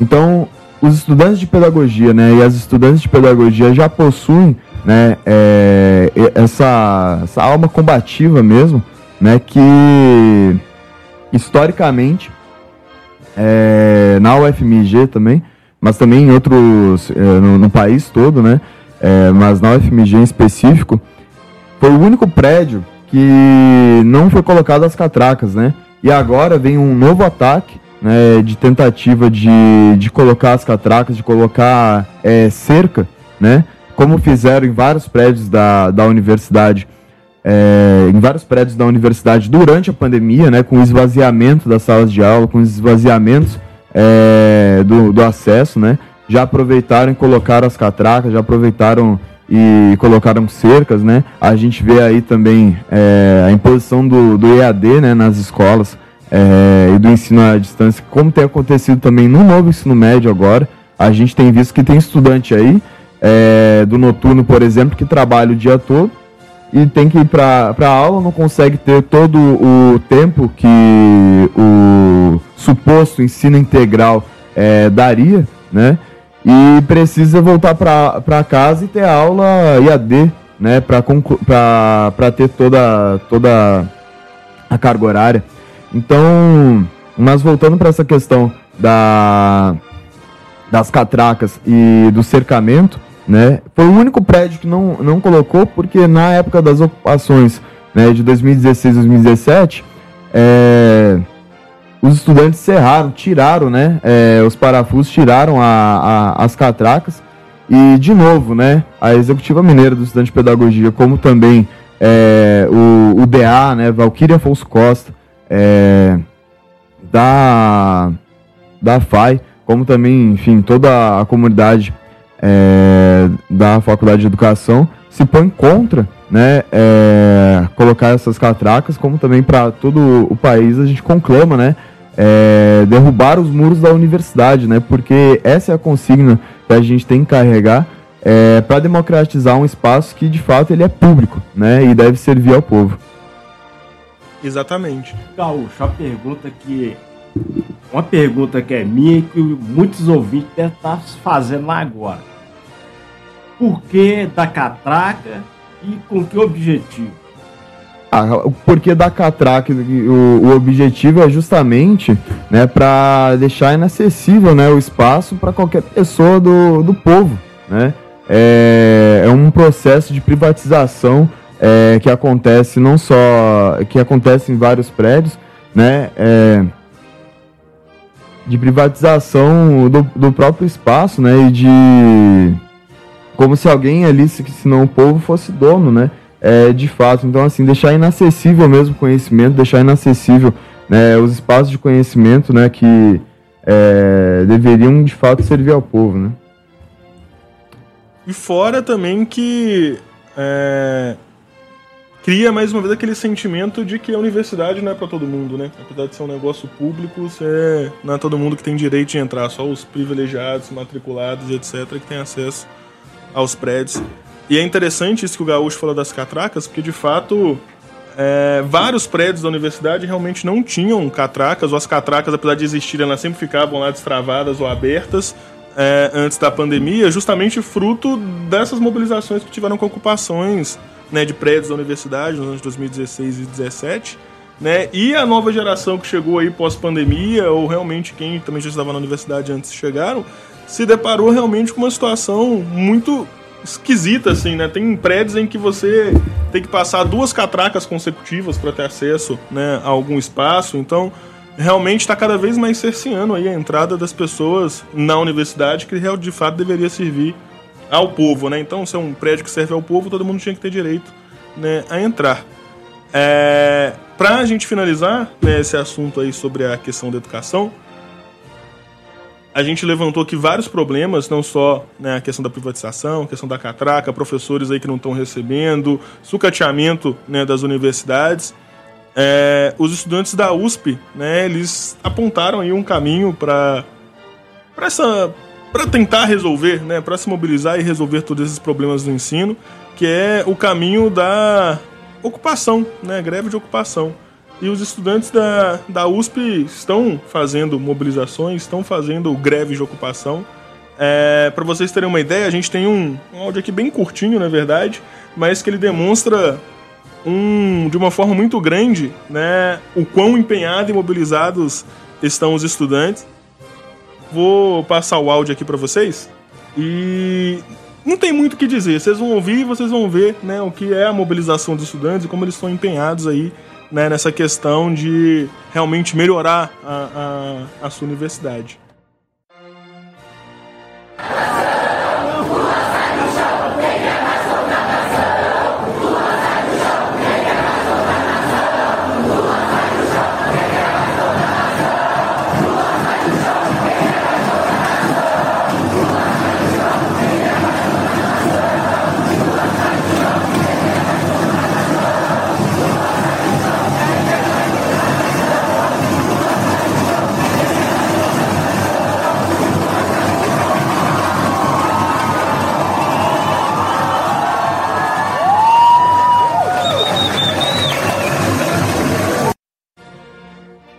A gente vê, né, com esse áudio, Mamute, a massividade, né, que tá a luta na melhor universidade da América Latina e no Caribe, né? É, uma semana ou duas, uma, duas semanas depois, né, da USP ser, ser ranqueada, né, é, como exemplo, né, de, de educação, de, de qualidade de ensino, né, a gente tem a greve de ocupação denunciando, né, é, não só o reitor, mas também denunciando é, a falta de professores, a precarização né, que, a, que a USP tem, tem sentido, e não só né, na FEFELESH, com, que era a, a, faculdade de letras, de história, de filosofia, mas também na, na USP CEPAM, é, com os estudantes é, secundaristas técnicos, né, que ocuparam também, que estão sofrendo do mesmo problema, né, da falta de, de professores, né, é, como também na, na USP Leste, né, então é, uma, é um exemplo não de, de qualidade, também uma, de qualidade de ensino, né, mas é um exemplo para todos os estudantes, né, que como a gente vê agora na UFMG, como a gente está vendo, né, é, na UENG, como a gente está vendo lá na, na Universidade de Manaus, né, que os estudantes também estão ocupando, ocuparam a reitoria né, contra a precarização, porque na realidade é um processo que tem acontecido nacionalmente, né, é, que serve é, a, a, serviço aí da, das reformas, né, é, do Banco Mundial para é, precarizar mesmo e privatizar, e depois privatizar né, é, o ensino, né, que é um direito básico, um direito democrático, é, que todo mundo tem que ter acesso. Né? Então, é, as ocupações na USP agora são um exemplo não só é, para os estudantes, mas também para o povo no geral, né? mostram que se rebelar, né? Se rebelar é justo, se rebelar é justo, né? quando você não tem professores para te, te formar, quando você não tem os seus direitos mais básicos, quando você não tem água, quando você não tem é, um, transporte, um transporte público de qualidade, né? Então se rebelar é justo. É, eu acho que é bom a gente ressaltar, né, igual o Gaúcho falou, que as mobilizações já estão acontecendo né, em várias universidades do país, em várias escolas também. É importante lembrar a luta aí dos estudantes secundaristas contra o novo ensino médio, que também estão fazendo várias ocupações de escola, mobilizações aí país afora, e que essa luta também vai chegar aqui em Minas Gerais, seja na luta da UENG, seja na própria UFMG, seja nas escolas de ensino médio aqui, que a gente já denunciou, mas existe uma evasão escolar gigantesca, né, por conta do novo ensino médio aqui em Minas Gerais. É, apesar do Zema estar tá querendo esconder esses números, né, usando aí suas maracutaias junto à Secretaria de Educação, né, existe uma evasão escolar e os alunos, de uma forma geral, não só alunos, professores, mas pais também, estão vendo o quão ruim está sendo o novo ensino médio, né, e aqueles que achavam que nesse governo aí do, do falastrão né, do Lula ia se resolver alguma coisa, né, também está caindo né, por terra essa, essa ideia do Lula gente boa, defensor da educação, né, e o povo também já está tomando em suas mãos as mobilizações então, em breve também essas mobilizações vão chegar aqui com força também aqui no nosso estado e cabe a gente também apoiá-las, né, assim que elas iniciarem e também ajudar a mobilizá-las. Então, professores, né, alunos aí, estudantes que estão ouvindo aqui o nosso programa também incorporem nessas lutas em defesa do ensino, porque a pandemia foi um grande exemplo disso, né, da importância de uma educação de qualidade, da importância nas universidades públicas, né, porque parte delas também grandes soluções aí para a melhoria da qualidade de vida do nosso povo, seja através da vacina, igual a gente viu, mas através de várias outras implicações aí que a ciência, né, e para se isso acontecer tem que estar tá vinculado né, com o ensino básico também, né, é capaz de, de transformar na sociedade. Ô, ô Mamute, só aproveitando esse gancho que você deu aí, o, o na quarta-feira exatamente, o monopólio de imprensa convocou aí um, um um dos representantes do partido mais privatista do, do, que o país já teve, né? Privatizava isso, aquilo, aquilo outro, que era o, o esse PSDB aí. Aí convocou esse, esse Aécio Neves aí, e você vê como é que tem contradição no meio deles mesmo. Ele reclamando lá que esse caminho que o, o Zema tá tomando de privatizar, citou, entre outras coisas, a Copaz é Semig, que é o pior tiro no pé que vai dar. E com a educação não é diferente. Você vê que nesse período está tendo mobilização no, no, no, meio das escolas públicas, esses, esses alunos que, que vão para essas escolas é, privadas, que não tem o patamar dos ricaços, estão tudo parado também, e inclusive aqui num, num colégio tradicional aqui na floresta ali, né? Eu vi uma faixa lá dos pais apoiando o movimento. E, e, com a frase, que eu não lembro bem direito, mas assim, é, escola que respeita a educação, respeita o direito dos professores. E é, assinado lá pelos pais de, dos alunos, todo apoio ao, ao movimento dos professores. Então, você vê que o, o, o movimento que as categorias que os estudantes fazem, isso tem um peso político violento e tem que, e tem que crescer cada dia mais mesmo. Exatamente, e vai crescer, né? Com certeza. É... Chegando quase ao final desse bloco, vamos falar agora rapidinho sobre a situação do transporte público, né? Mais uma vez, Magrão, mais novamente um ônibus pega fogo aí em meio da Avenida Antônio Carlos, né? Isso foi na semana passada, aí no dia 25. É, um ônibus aí metropolitano, ainda não divulgaram qual linha é, porque depois ficou irreconhecível também. é, pegou fogo no Antônio Carlos, o ônibus estava lotado de passageiros. É, inclusive aconteceu explosões também, né, posteriormente ao incêndio. E isso não só atravancou grande parte lá do, do trânsito na região, mas mais uma vez desmascarou aquilo que a gente denuncia há muito tempo nesse programa, que não é só o descaso com o transporte público, mas que uma tragédia anunciada está prestes a acontecer né, se alguma coisa não for feita. Por enquanto não se feriu ninguém gravemente, não morreu ninguém, mas se continuar dessa forma, com certeza, né, isso vai acontecer e a gente vê que poder público aí não, juntamente com essa máfia de transporte não tá nem aí para isso, Magrão. É, mas na verdade, é, esse ônibus pegou fogo ali da estação Vilarinho e também teve a questão do ônibus de Venda Nova que soltou as rodas, mais uma vez. É, tá uma situação que tá virando piada isso aí. Só para vocês terem uma ideia, o usuário de transporte público, que é privado, né, tá tá tendo que fazer seguro de vida para entrar nesse ônibus. E inclusive tem alguns que já estão querendo comprar extintores, né, para ajudar na hora que estiver pegando fogo, porque muitos, por exemplo, eletricistas, outras coisas que estão levando suas ferramentas, muitas vezes usam para amarrar, puxar um, um arame daqui dali. Os próprios motoristas reclamando, teve é, os trabalhadores da manutenção é, reclamando com a patronal que não pode colocar o ônibus para rodar, mas eles fazem assim mesmo. Por quê? Porque eles temem mais a multa do que a vida do passageiro, do usuário. Então isso é um verdadeiro absurdo. A gente vê aí, são 35 empresas de ônibus que comandam todo o sistema de transporte de Belo Horizonte e região metropolitana. Desses, quase 20% da Turilessa, né, da Saritur, dessas, da família Saritur, né? E a gente vê que é uma verdadeira máfia.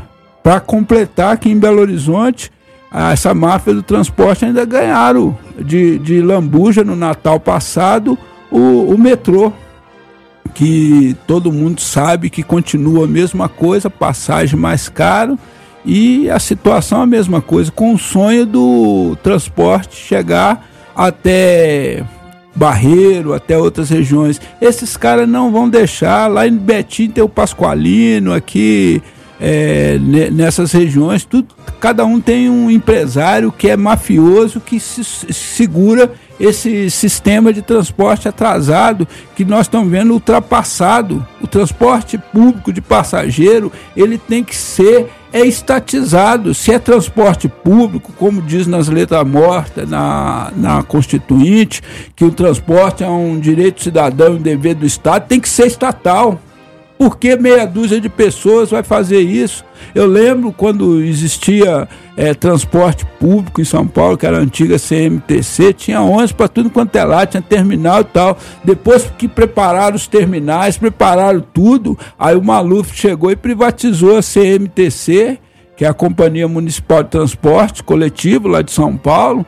E a partir dali começou a surgir tudo que é, que é empresa dessas aí é, explorando o transporte e não melhorou em nada. Eles ficam aí fazendo uma perfumaria, como fizeram com esse MOV. O MOV hoje é o quê? Um, é um veículo inflamável. Ele está andando, a pessoa não sabe se vai chegar inteiro em casa.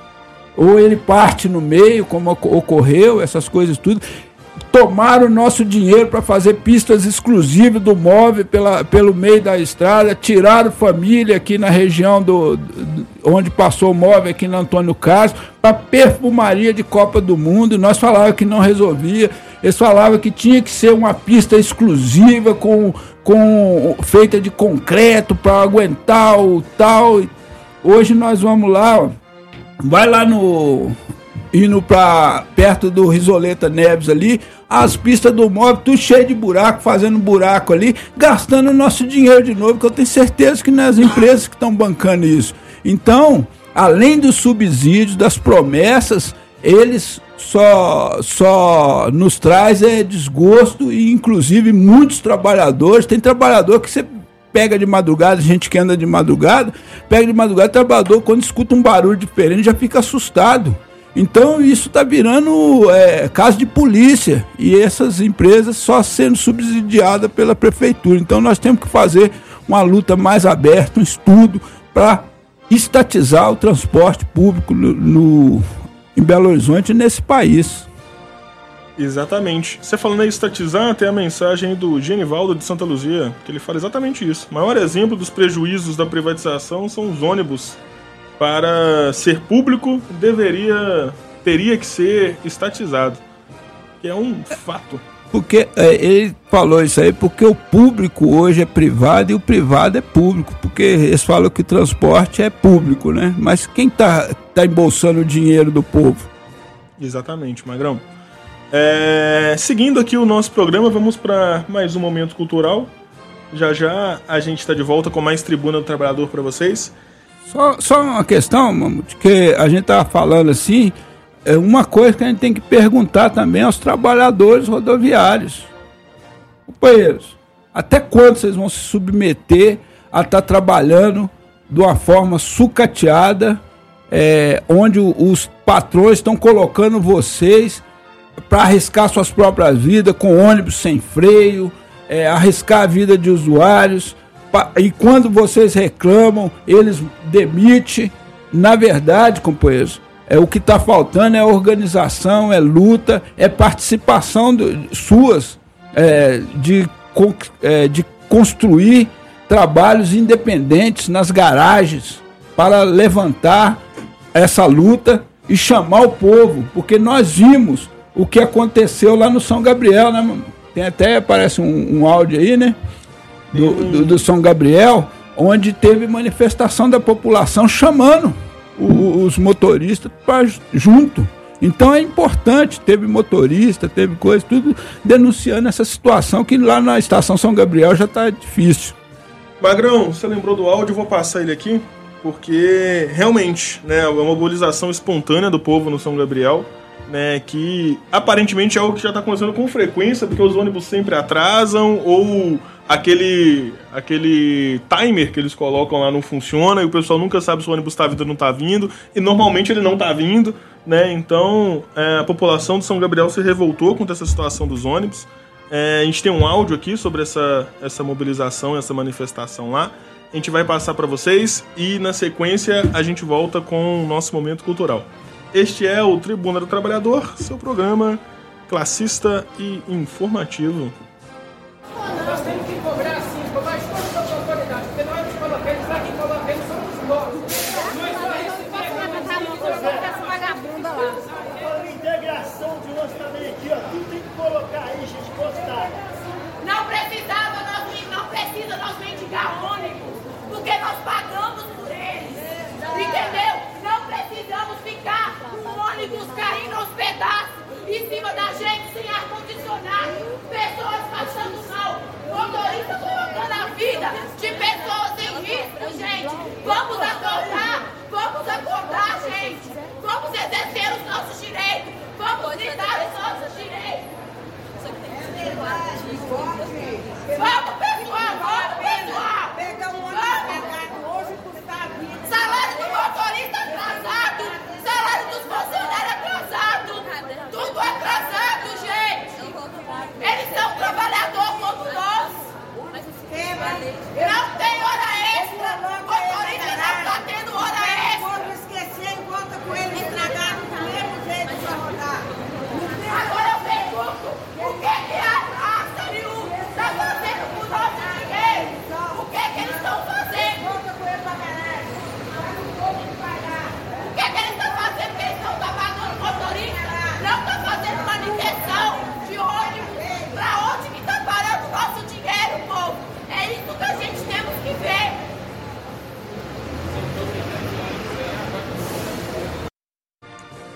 É, essa é a mobilização né, dos moradores lá e usuários da estação São Gabriel.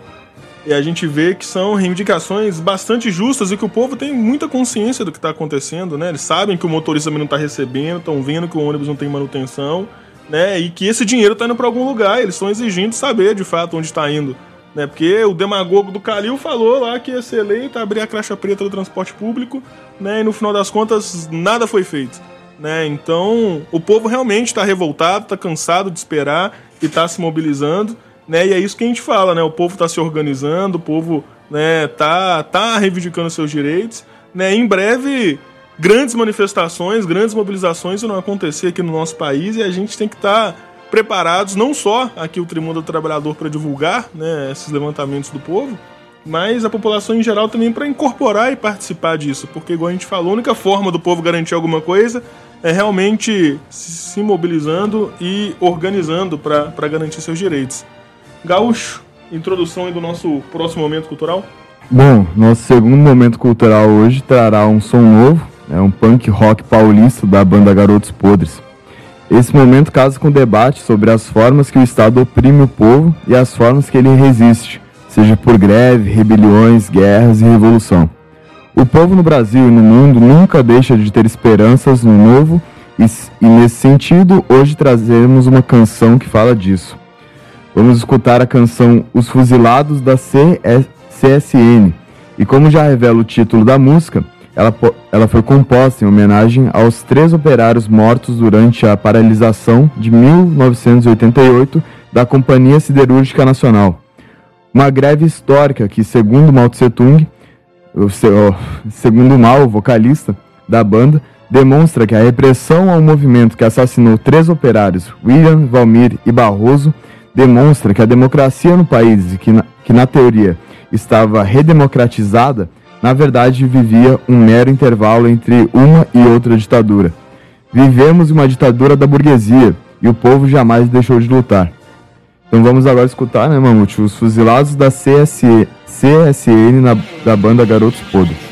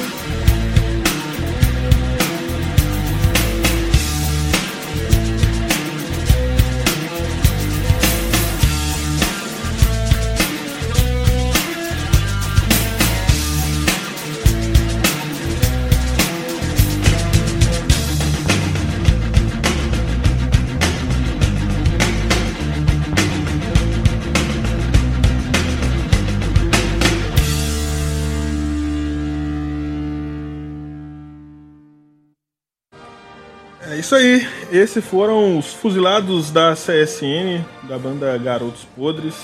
Um, um momento cultural diferente para vocês aí com punk rock. A gente, antes da gente seguir o nosso programa, vou só ler a mensagem aqui de alguns ouvintes que mandaram aqui pra gente. É... Olá a todos da Rádio Autêntica. Um excelente dia e um final de semana, um bom final de semana a todos da rádio e aos ouvintes. Bom dia ao Grande Mamutes, seja bem-vindo de volta. Muito obrigado. Estou de volta e ficarei aí mais tempo presente aqui na bancada, sem muitos compromissos acadêmicos. Bom dia! Essa semana foi discutida no plenário sobre o aborto e uma coisa me chamou muita atenção. A turma que diz ser a favor da vida é só a favor do feto, porque se nasce sem nenhuma condição, pode passar fome, morar na rua, debaixo da ponte, aí eles torcem para a criança virar criminosa, para aí sim odiar ela e desejar sua morte. Mensagem da nossa ouvinte aqui participando do nosso programa. É... Bom dia. Se estatizar o transporte público, vai ficar igual a Copasa e Semig, porque vai colocar títulos da tal bolsa de valores e a passagem vai aumentar e vai virar sucata. E quem vai ganhar, como sempre, os milionários que aplicam todo o seu dinheiro em títulos da bolsa. Abraço, Gilberto, participando aqui do nosso programa. Magrão, comentários, particularmente aí sobre a dúvida do Gilberto em relação à estatização? Ó, quando a gente fala de estatização, a gente fala do, de participação popular. Porque essa questão aí de fazer estatais do tipo que é, é que eles sucateiam justamente para justificar a questão da privatização, isso aí a gente é contra.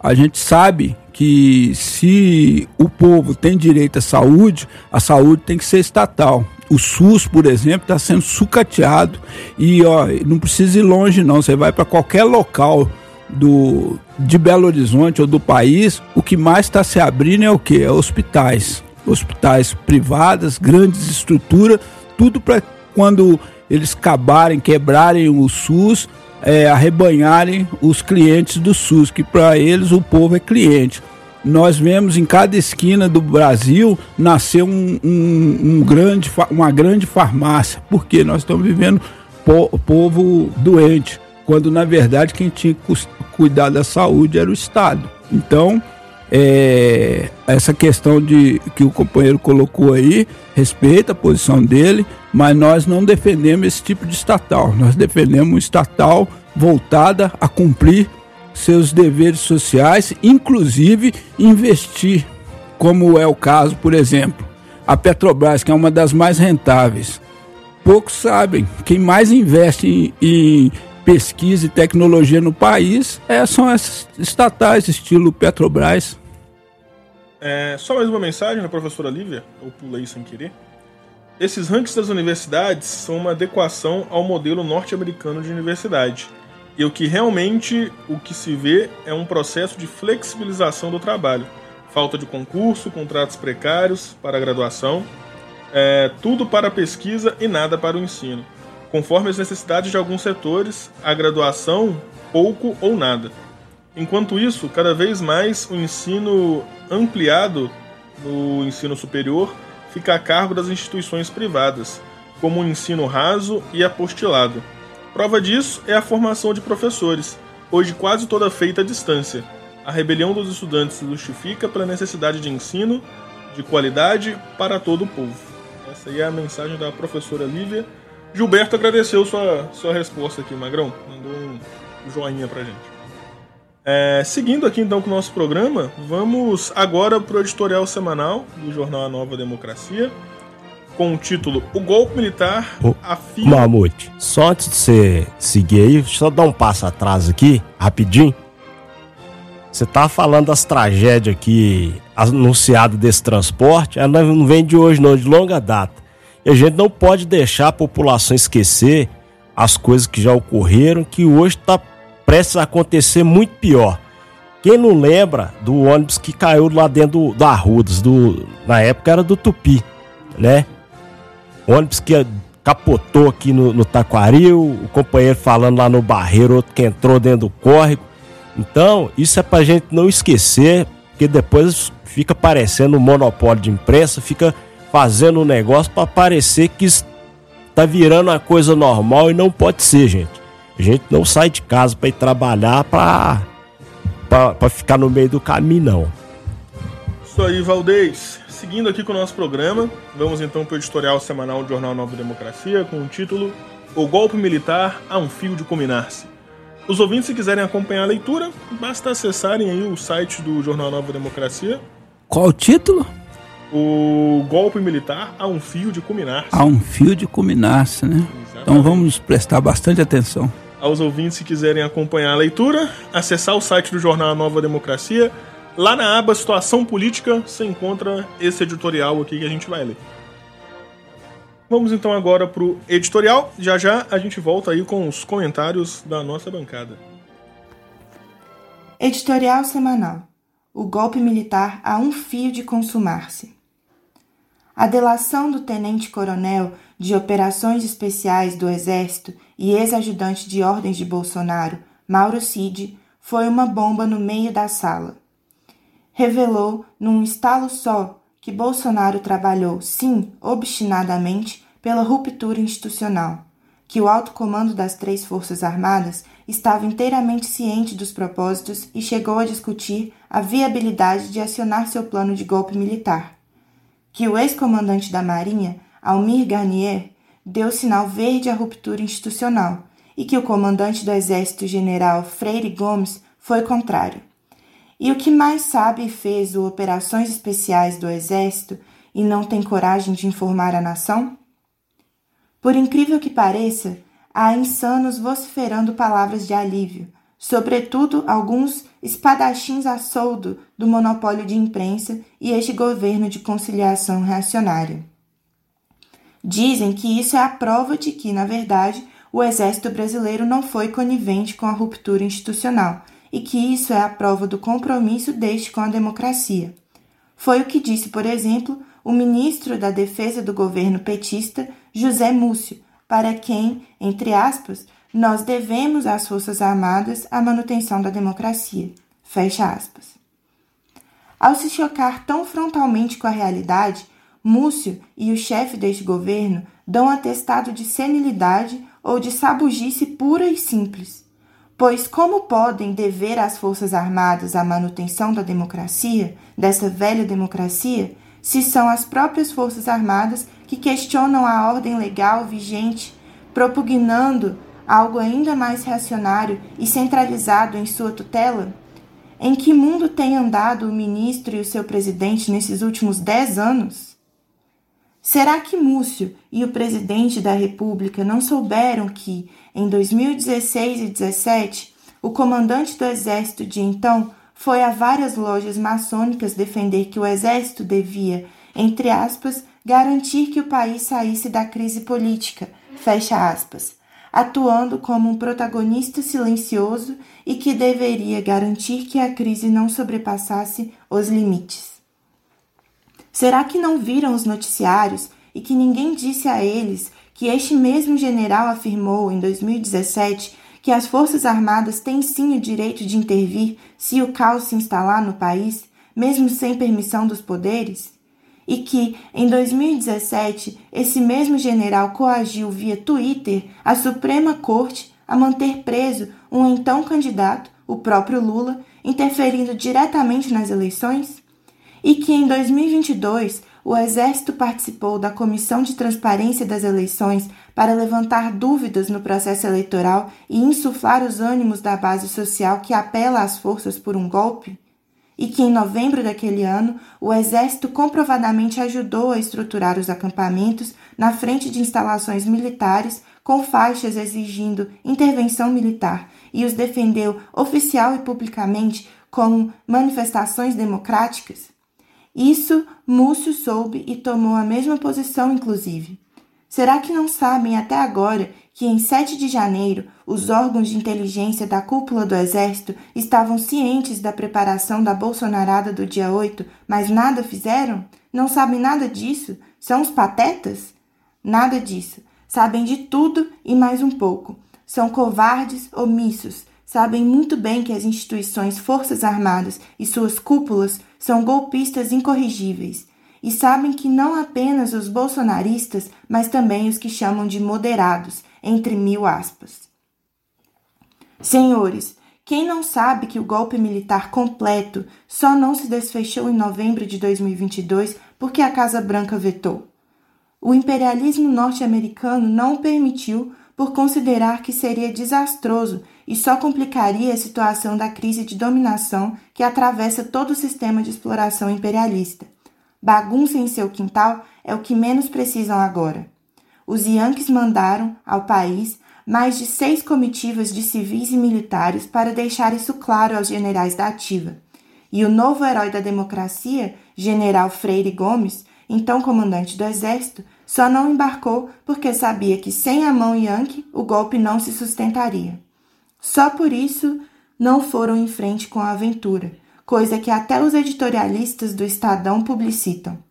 Só pusilânimes cínicos descarados ante a desgraça da nação se prestam a apaziguar os generais golpistas, como faz o senhor Luiz Inácio e sua camarilha, quando no mínimo devera se conclamar a comoção à pátria toda e puni-los implacavelmente. O braço forte mão amiga segue solerte, empunhando sua resbalosa à espreita. Por seu lado, a cúpula militar sabe que o país está num terreno resvaladiço e na beira de precipício da desmoralização do sistema político e suas instituições corruptas, das quais as Forças Armadas não são exceção.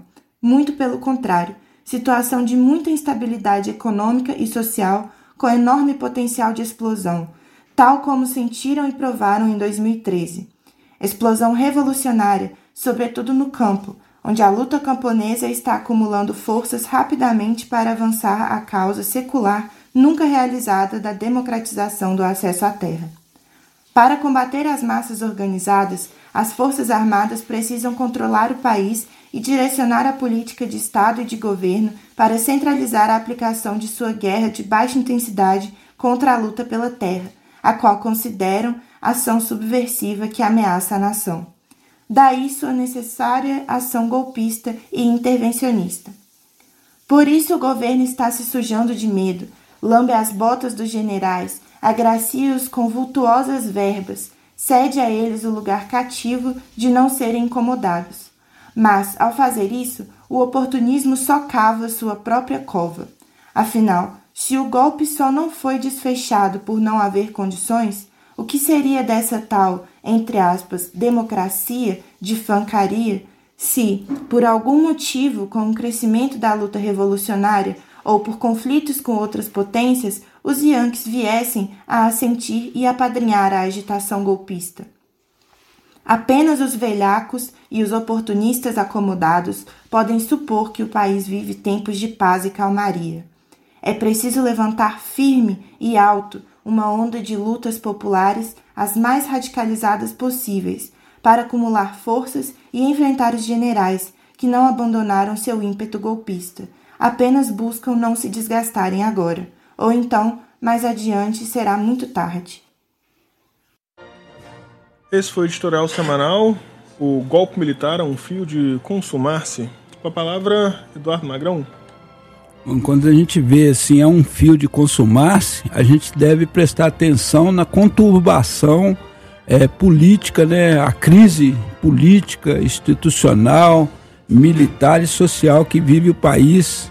É, nós estamos vendo aí a, a disputa de facas né?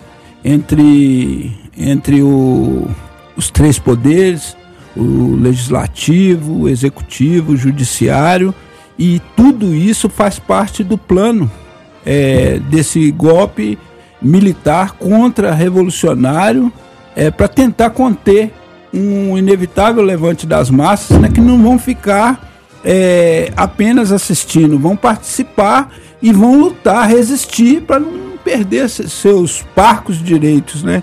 Quando a gente vê aí o questionamento do legislativo sobre decisões do STF, o STF questionando o legislativo, isso é a briga do, do, dos poderes. E a batata quente agora, igual tá no, do marco temporal, né? na mão do, do Pelego Mor, Luiz Inácio, é, tudo isso faz parte do plano. Por quê?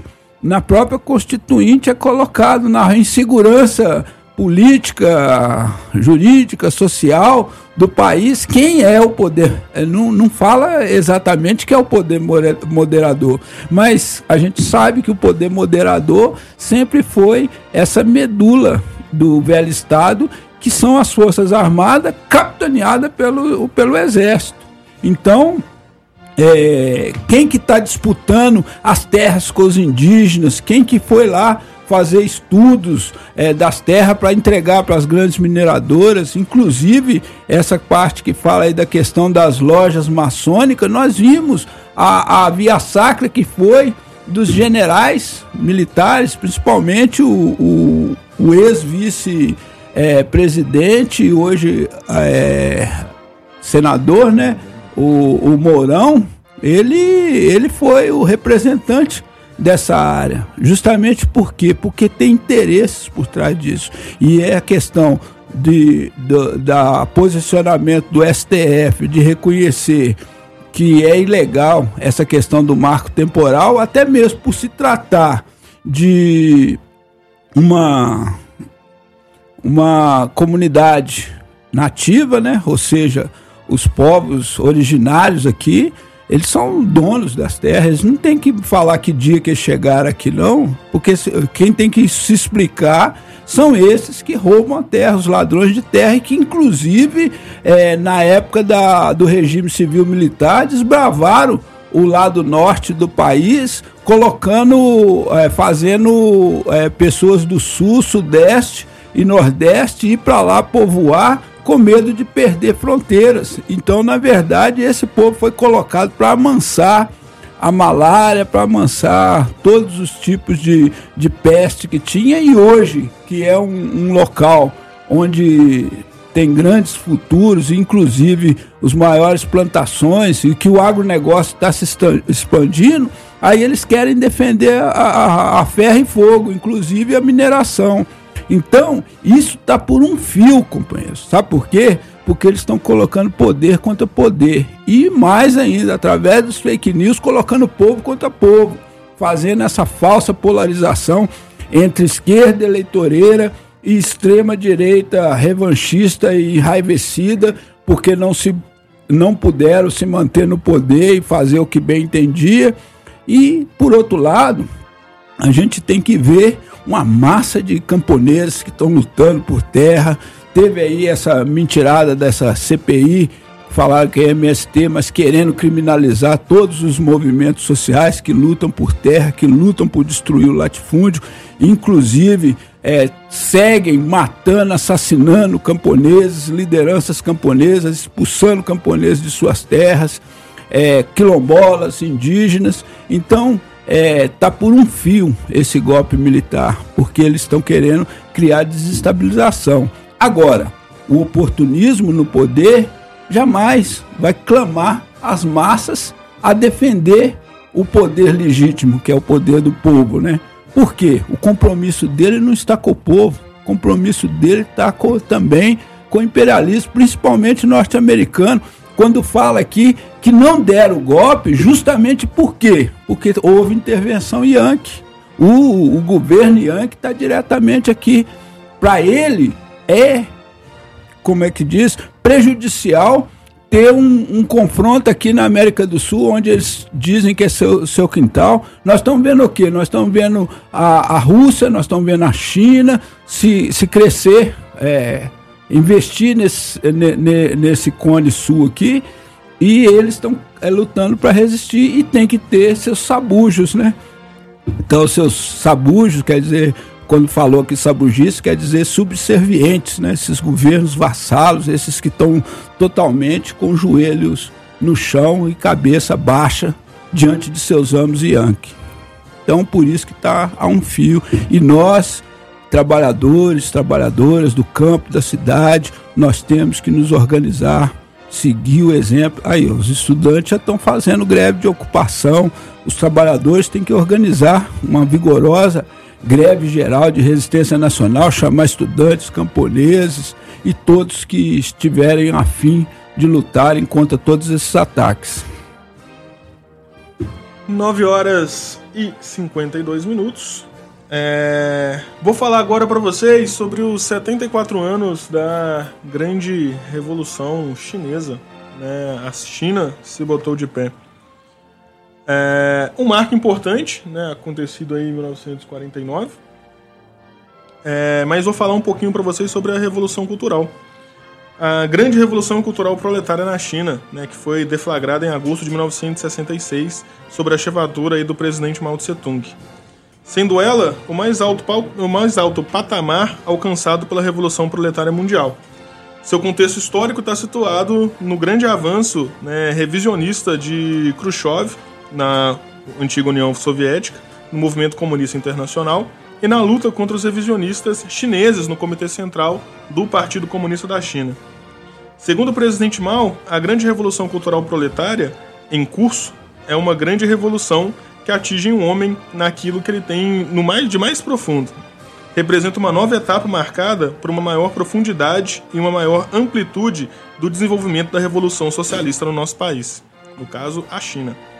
Se bem que, derrubada a burguesia, tenta corromper as massas e conquistar o seu coração por meio do pensamento, da cultura, dos costumes e dos hábitos antigos das classes exploradoras, com vista à sua restauração.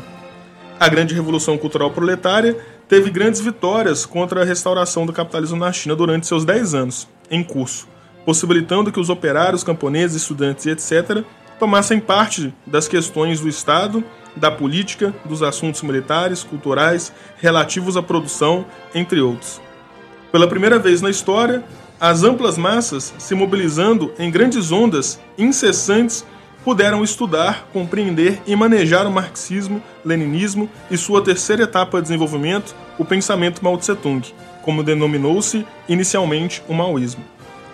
Com a morte do presidente Mao em 1976, a camarilha revisionista de Deng Xiaoping se, sen se sentiu encorajada a assaltarem a direção do Partido Comunista da China, do Exército Popular de Libertação e do Estado Popular.